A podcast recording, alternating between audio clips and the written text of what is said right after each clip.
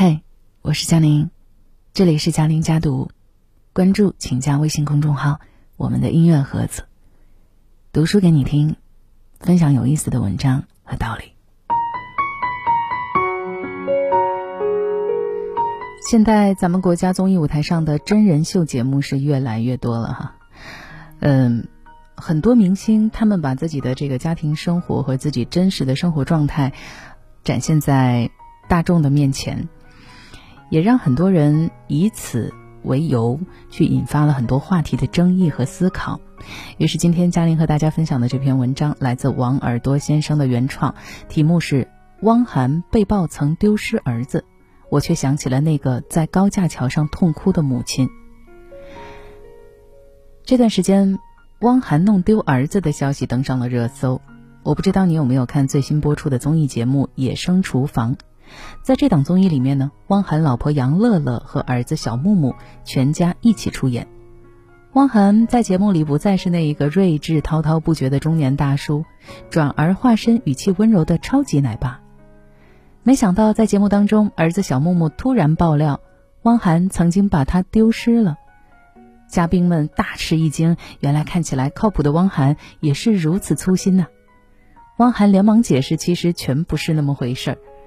原来有一次去荷兰旅行，小木木玩的太疯，汪涵有时没注意，他一下子就跑远了。在后面的旅途中呢，汪涵于是有意躲起来，给小木木一点教训。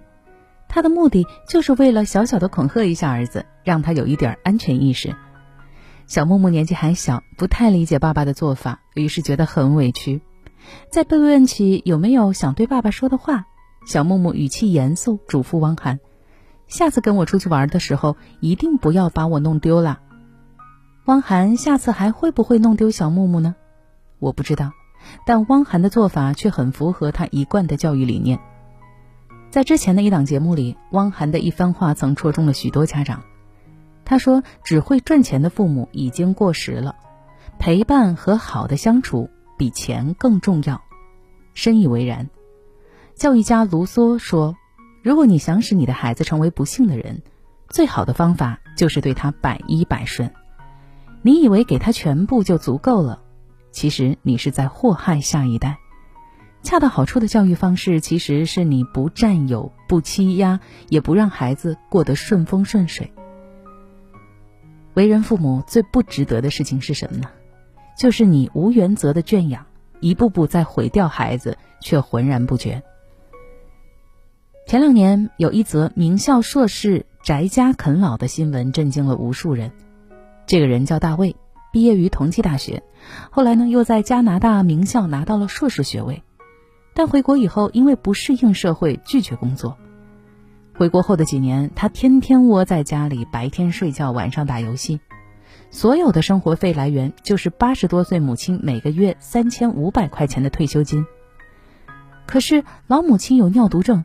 每月医药费就要两千多块，他实在养活不了自己和儿子了。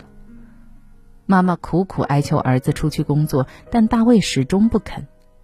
老母亲准备去法院告儿子，要求他出赡养费，但咨询法律人士以后发现这条路可能也行不通。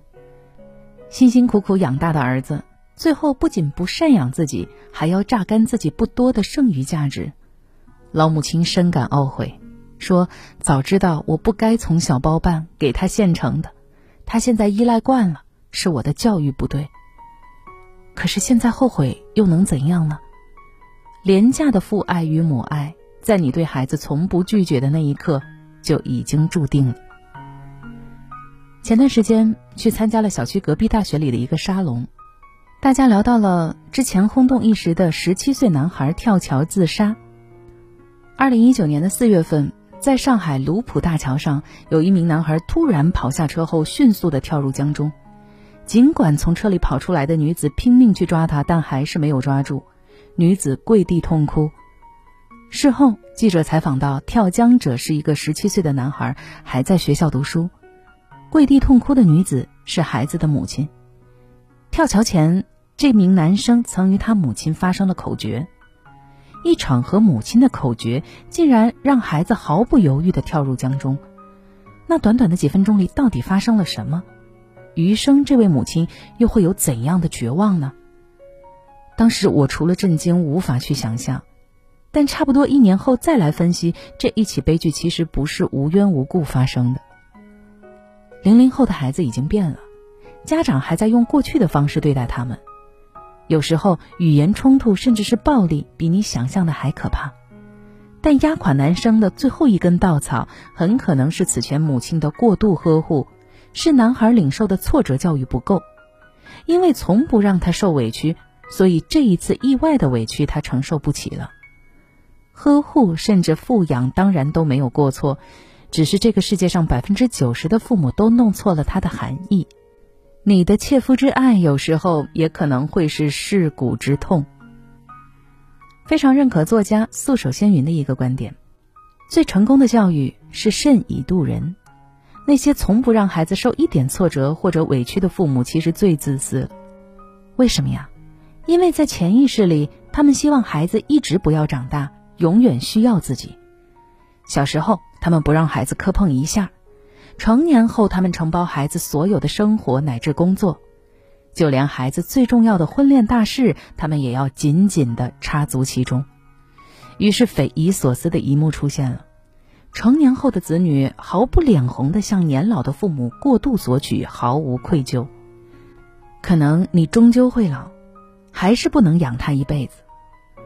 既然如此，为什么还要如此娇惯他呢？恰恰相反，那些从小让孩子适量吃苦的父母，晚年往往最幸福。孩子在粗粝的生活里懂得了父母的不容易，会心存感恩与回报。如果说父母之爱也是分阶段的，那么它至少有三个阶段：对年幼孩子的爱应该温情，对成长期孩子的爱应该是因材施教。住宿他们正确的三观，一旦孩子慢慢成年，爱应该变得残酷而决绝，倒逼他们独立而强大。你的父母之爱不应该是一场没有终点的付出，而是一场得体的退出。最好的家教是你要慢慢学会做一个内心冷漠的人。美国首席大法官在儿子毕业典礼上致辞，曾经刷爆了朋友圈。他说。在未来的岁月里，孩子，我希望你遭遇不公、不幸和痛苦，然后慢慢幸福。对待孩子最好的方法，不是一直替他们遮风挡雨，而是给他们足够的爱，也要求他们独自去跨越荆棘和丛林。他们会跌倒，然后爬起，内心被一次次打磨，失去幼稚和幻想，变得无比自信。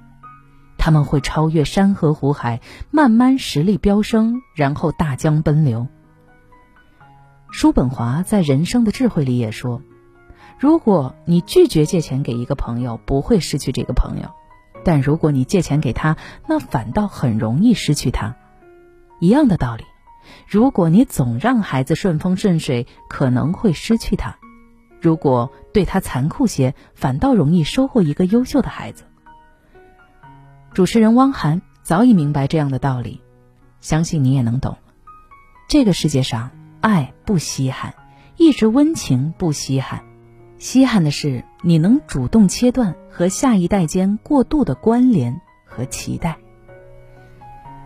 这就是今天的文章分享，我是佳宁，晚安。